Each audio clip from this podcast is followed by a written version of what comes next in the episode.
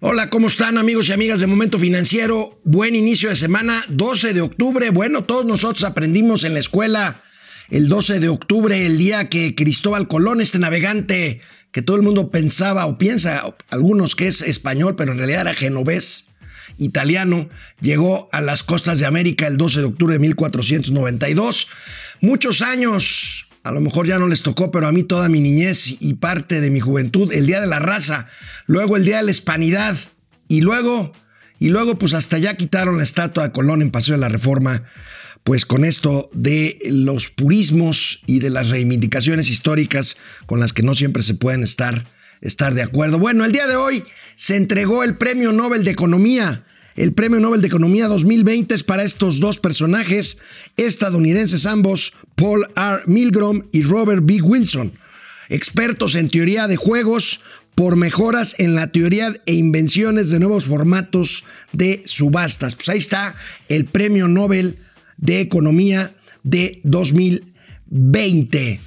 El día de hoy es lunes y Mauricio no vino. Esto es Momento Financiero. El espacio en el que todos podemos hablar. Balanza comercial. Inflación. Evaluación. Tasas de interés. Momento Financiero. El análisis económico más claro. Objetivo y divertido de Internet. Sin tanto choro. Sí. Y como les gusta. Peladito y a la boca. Órale. Vamos, réjete bien. Momento Financiero. Hace algunos días la Comisión Nacional Bancaria y de Valores, esta institución encargada de regular pues precisamente a los bancos, a las casas de bolsa también, pero a los bancos en este caso, dio a conocer nuevos apoyos, nuevos apoyos que los bancos podrían implementar para eh, pues aliviar la carga de la deuda de los deudores de la banca, tarjetavientes, usuarios de créditos hipotecarios. Habíamos dicho aquí ya que no es obligatorio para los bancos, pero bueno, este fin de semana la Comisión Nacional Bancaria y de Valores aclaró, aclaró los alcances de estos eh, apoyos. Veamos aquí algunas, algunos datos. Es opcional, como les decía, realizar renovaciones o reestructuraciones. Las, las reestructuras aplicarán para créditos que se hayan otorgado a más tardar el 31 de marzo de 2020 y hayan estado como vigentes hasta esa fecha. Los bancos otorgarán de manera discrecional quitas con donaciones o descuentos a los créditos. Depende de cada banco. Son 9.2 millones de créditos por un monto de un billón de pesos que se adhirieron al programa de diferimiento de pago en una primera instancia. Seis meses como máximo se pospusieron los pagos. Ahorita ya están otra vez, eh, pues como ustedes seguramente ya han recibido llamadas, mensajes. Y bueno, vamos a ver, vamos a ver las nuevas características. Vamos a ver las nuevas En el plan original de hace unas semanas, el plazo para reestructurar era hasta el 24 de septiembre de 2021. El plazo, el nuevo plazo para reestructurar créditos es el 31 de enero de 2021.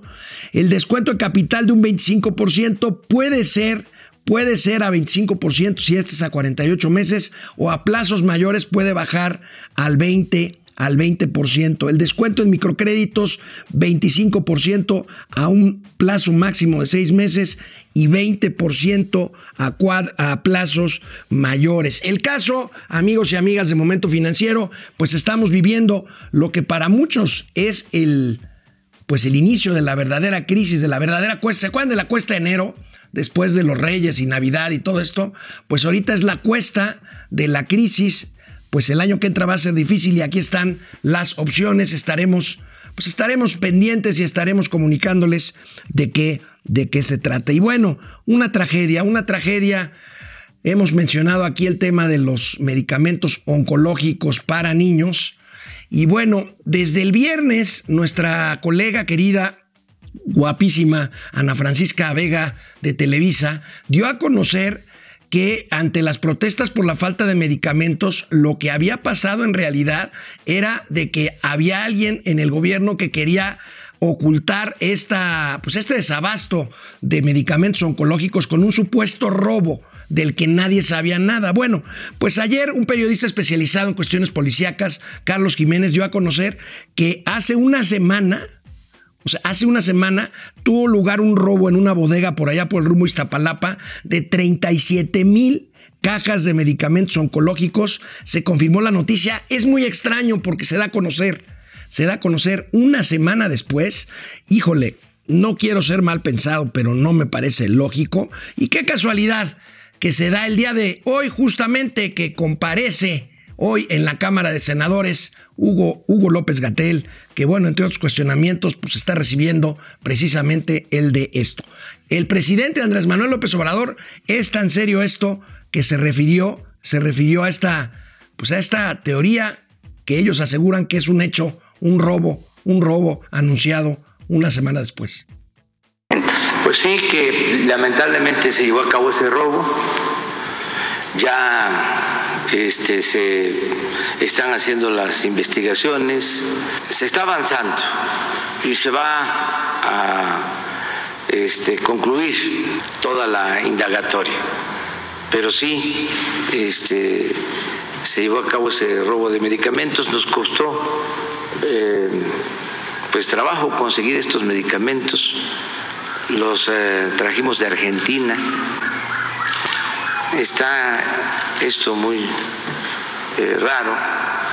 Se está haciendo la investigación. No puedo hablar más sobre el tema por cuestiones de el sigilo que se requiere y eh, decirle a los padres de las niñas, de los niños con cáncer, que permanentemente estamos eh, procurando abastecer de estos medicamentos a todos los centros de salud, a todos los hospitales, que no somos eh, inhumanos, que tenemos sentimientos y sabemos lo que eh, sufren los niños y cualquier persona si no cuenta con los medicamentos. Nuestros adversarios han aprovechado esta circunstancia para eh, proyectar una imagen de nosotros que no corresponde a la realidad, como si fuésemos insensibles, como si no nos importara el problema, y no es así. Como si el ser insensibles o no serlo justificara lo que es una responsabilidad elemental de un servidor público encargado de la salud o del presidente de la República, que es que los medicamentos ahí estén. Por lo pronto, eh, pues los padres de los niños eh, con cáncer se están manifestando el día de hoy con toda la razón, ya llevan semanas, meses sin estos medicamentos. Y bueno, ahorita que regresemos del corte vamos a ver algunos de los medicamentos supuestamente robados. Y digo supuestamente robados, otra pregunta, ¿por qué de Argentina? ¿Ustedes se imaginan por qué los mandaron traer de Argentina? Bueno, canal 76 de Easy de lunes a viernes, 4 de la tarde y en Spotify, Momento Financiero, regresamos.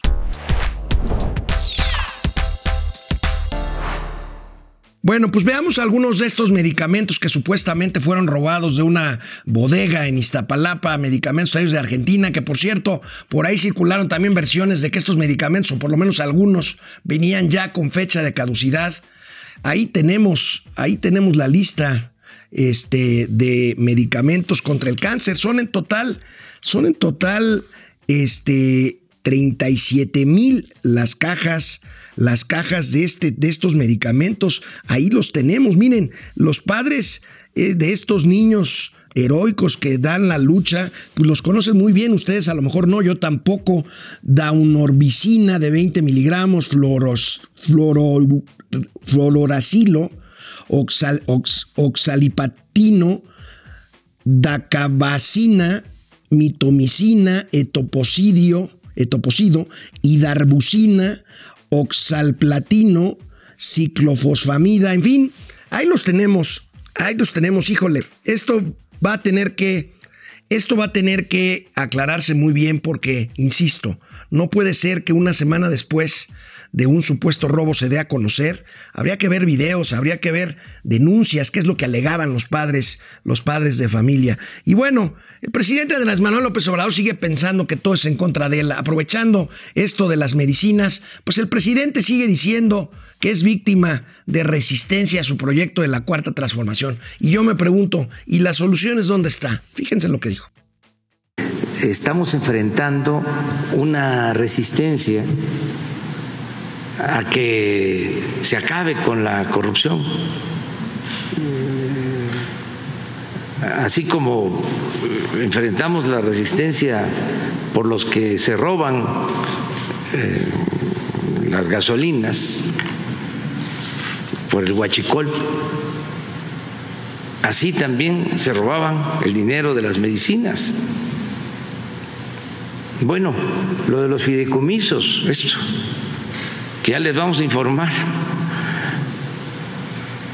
este, de por qué los defendían tanto. Porque no había rendición de cuenta y había corrupción en lo que se destinaba a asociaciones o a personas que supuestamente eran independientes y estaban eh, haciendo eh, alguna labor cultural, artística, científica, pero en el fondo este, estos fideicomisos lo que escondían eran irregularidades y corrupción. Entonces, en la limpia que se está haciendo, pues hay quienes eh, resultan afectados. Pues ya saben, habla de todo menos de soluciones. Se supone que hubo guachicoleo de gasolina y el resultado fue desabasto de gasolina. Hubo corrupción supuestamente en las cadenas de suministro de medicamentos y hay escasez y desabasto de medicamentos. En el caso de los fideicomisos, bueno, supuestamente, que no lo dudo, hay corrupción, destruyan todo, todo lo que hay adentro, pero destruyan también el edificio y pues vamos a ver qué pasa con fondos para la ciencia, para el deporte, para los desastres naturales. Y hablando de fideicomisos, Hablando de fideicomisos, los recursos derivados del cierre de fideicomisos no estarán en el presupuesto.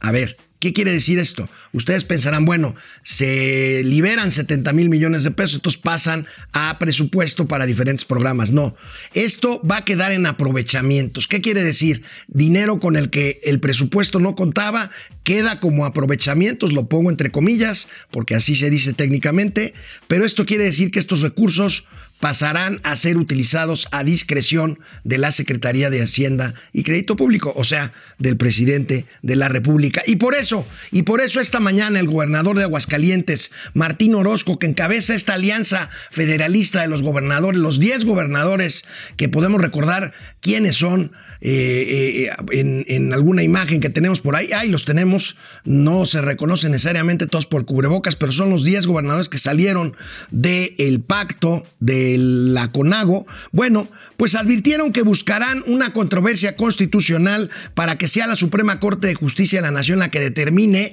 la procedencia de estos recursos perdidos por eh, la pues, cancelación de fideicomisos, que debo de decirlo, todavía debe de pasar por la aduana del Senado de la República. Se ve difícil, se ve difícil que se pare porque no se trata, no se trata de un cambio a la Constitución y por lo tanto con la mayoría simple en el Senado pasará. En, la, en, el Senado no hay mayoría calificada, pero con mayoría simple de Morena, pues pasará. Hoy, hoy se reunirán, hoy se reunirán estos 10 gobernadores de la Alianza Federalista para eh, determinar la ruta jurídica, la ruta jurídica a seguir. Insisto, ellos están pensando en llevar este tema a la Corte. La Corte ya tiene muchos, muchos, muchos guisados en el fuego, muchos pájaros en el alambre, como dicen por ahí. Vamos a ver qué pasa con la, con la Suprema Corte, que tiene ya por ahí una gran cantidad de asuntos de controversias constitucionales por resolver. Los fideicomisos no serán, no serán la excepción. Y bueno, nos comentaba nuestra compañera María José Cadena esta mañana desde Cancún. Ayer el presidente de la República estuvo por allá. Y bueno, como nosotros se lo habíamos más o menos anticipado por aquí, el tema del Fonden. El tema del Fonden hubo un compromiso, por ahí un transitorio, de que las cosas en marcha podrían funcionar antes de cancelar, en este caso, el fideicomiso del Fonden. Parece que eso sucederá en el caso de Quintana Roo, que acaba de ser golpeado con furia por el huracán Delta apenas hace unos días. Y bueno, los daños no fueron tan... Eh, catastróficos como lo que se esperaba dada la magnitud del fenómeno natural del meteoro de Delta, pero parece que podrán liberarse, parece que podrán liberarse parte de estos recursos antes de que se aparezca el Fonden. Esto, amigos y amigas, todavía tendrá todavía tendrá mucho de qué hablar. Son demasiados temas, son demasiados sectores los afectados, son demasiados eh, científicos, actores, músicos, pintores, deportistas, eh, muchos, muchos, muchos sectores que han dejado o dejarán de recibir apoyo eh, bajo reglas de periodicidad y bajo reglas de operación que implicaban los 109 fideicomisos que han sido, que han sido desaparecidos. Bueno, regresando del corte, la Bolsa Mexicana de Valores se cayó el viernes. Ya no lo pudimos eh, comentar el viernes porque pues la bolsa se tardó horas en reportar qué es lo que había pasado híjole, otro foco amarillo que tiene que ver con la posibilidad de ataques cibernéticos. Ahorita que regresemos del corte, además de pasar lista, vamos a hablar, vamos a hablar de esto que pasó el viernes. Canal 76 de Easy, de lunes a viernes, 4 de la tarde, Spotify, Momento Financiero. Volvemos.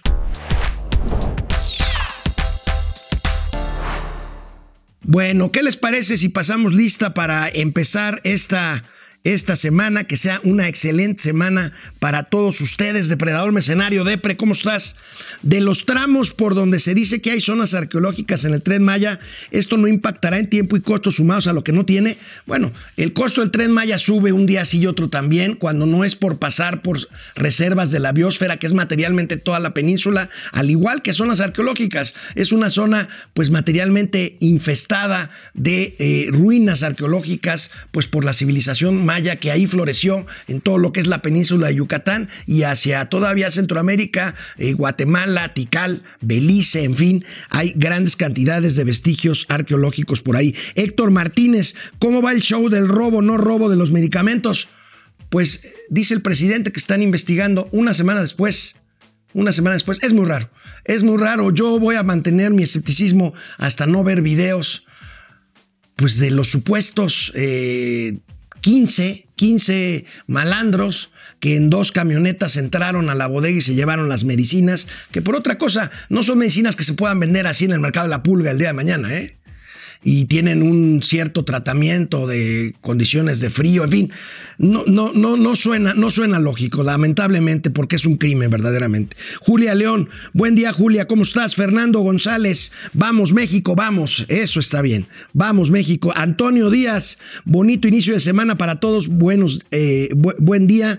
René Franco, ¿cómo estás, colega querido? Robo de medicamentos, la estatua de color.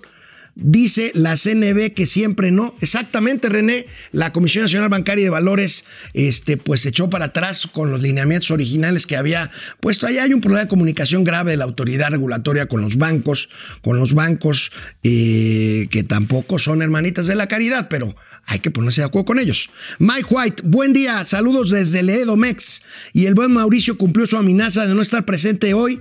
Pues al lunes, al lunes, querido Mike White, este, pues ahí después de poner la última cucharada en la pared que está levantando en su casa, pues echó sus chelas y ahí, ahí se quedó el buen Mauricio. René eh, Franco, Aleida Chavarría, buen inicio de semana. Rocío Hernández, feliz inicio de semana. Paco Guerra, buen día chavalón, caray. Gracias Paco. Ese Mau y sus alumnes. Ma Francisco Guerra, el siguiente show en la pista principal del Circo de la 4T es el robo magistral de medicamento oncológico. Híjole, este, yo, mira, yo no sé si reír o de veras llorar, Paco. Este, suena a burla, pero tratándose de estos chicos, de estos niños que luchan todos los días, que los vemos ahí con sus papás luchando contra el cáncer, es verdaderamente una desgracia. Hermano Vicente, ¿cómo estás desde Monterrey? Paco García, ¿cómo ves el sobrecosto de las obras faraónicas del presidente? Pues ahí está, ya hay sobrecostos en el aeropuerto, en la central avionera de Santa Lucía, en el tren Maya y en la refinería de Dos Bocas, que por cierto, cada vez pasan más videos de avances de las obras. Hoy me dio mucha risa porque en una de las horas, creo que era Dos Bocas, decía, el, la ampliación de la plataforma base del edificio de 80 metros lleva un 65% de avance. Padrísimo. Eh, imagínense nada más 80 metros Qué horror. Bueno, César Flores, eh, eh, Lemus, ojalá quieran reactivar la economía del país, aún, aún que está, eh, resulta que en Baja California nos aplicaron el 19% de IVA en las importaciones con el pretexto del COVID-19. César, mándanos más información. No tenía yo conocimiento de esto. Quizá estamos muy atentos ahí en Baja California con las trapacerías que hace el gobernador que tienen ahí, aunque sea por dos años. Pero pásanos información de esto, no, no, no lo tengo registrado. Juan Ramón no, YouTube, Ari Loe, eh, Rubén Rodríguez, eh, Chico Travieso, no sé si me sepa algo, Rubén Rodríguez, ah, es mi primo. Javier Piñón, hola mis cuatachanes, Sergio Alvarado, la gran pregunta es, ¿el señor Flores Arellano se dio un San Lunes? Está trabajando, la verdad, este, ya, ya no lo voy a bulear, está trabajando él. Miren, él es un periodista de carrera, pero no crean que es serio corre de una televisora para otra para sacar este, sus, múltiples, sus, múltiples gastos. Sergio Alvarado, Efren, eh, eh, ¿Y qué pasó con la moral económico, economía del moral? economía del moral. No, no se sacó Andrés Manuel el premio Nobel de Economía. Gerardo Enrique González Granillo, gracias. ¿Crees que el extrañísimo robo de medicamentos oncológicos, crees en esto? La pregunta que tenemos en Facebook hasta ahorita, sí, desafortunado, solamente 4% de quienes están contestando esta pequeña encuesta, no, la 4T ni los compró. Qué horror, 96, 96%. Bueno, vamos a ver, el viernes, el viernes pasado Tuvo un apagón el sistema por el cual se hacen las transacciones en la Bolsa Mexicana de Valores, una de las dos bolsas que operan en México, recuerden, la otra es la Bolsa Institucional de Valores Viva, que no, tuvo problema alguno, que estuvo transaccionando sin, sin problema. La bronca es que simplemente la Bolsa Mexicana de Valores informó por reglamento suspendemos las operaciones. Al filo de las 11, 11 y media de la mañana Seis horas después, ya cuando en viernes, imagínense, por ahí de las 5 o 6 de la tarde, ya todo el mundo anda en otro, en otro rollo, en otra frecuencia. Ya por ahí la Bolsa Mexicana de Valores dijo que fue un error ocasionado por un proveedor de tecnología y descartó un ataque cibernético. Explicación no pedida, ahí se las dejo de tarea. Hace falta claridad, yo creo, y hace falta ver el tema de ciberseguridad. Recuerden lo que ya ha pasado con el SPAY, con algunos bancos y ahora con la Bolsa Mexicana de Valores. Espero, no estoy sugiriendo nada, más bien no estoy afirmando nada, pero habría que checar, habría que checar bien. Y bueno, en un tema, en un tema que tiene que ver con el alcoholito, con el alcoholito. Fíjense que el diputado Iván Arturo Pérez Negrón Ruiz presentó una iniciativa interesante. Él es secretario de la Comisión de Hacienda y Crédito Público e integrante de la Comisión de Presupuesto. Presentó una iniciativa para simplificar el cobro y modernizar el cobro del Instituto Especial sobre Productos y Servicios de las bebidas alcohólicas. Fíjense qué interesante. No implica un nuevo gravamen. Lo que propone el diputado Pérez Negrón es que ahora este impuesto se determine en función del contenido de alcohol que contenga la, bebida para simplificar su pago. Esto ¿En qué, ¿En qué redundaría? En que el, el, que el cobro del impuesto se haría una sola vez y no a través de toda la cadena desde producción a distribución. Si lo determinas como lo hacen ya en otros países con base en el grado de alcohol que tenga la bebida, entonces cobras una sola vez el impuesto al salir, al salir de la fábrica hacia su punto de distribución. Pasaría de fiscalizarse entonces de casi 900 mil establecimientos a solo 3 mil fábricas que producen este tipo de bebidas. No es un impuesto nuevo, pero podría recaudar alrededor de 83 mil millones de pesos. Vamos a seguir esta, pues esta propuesta que hace el diputado Pérez Negrón. Y bueno, mañana, mañana ya nos veremos aquí con Mauricio Flores. Recuerden, momento financiero. Cuídense. Vamos, réjete bien. Momento financiero.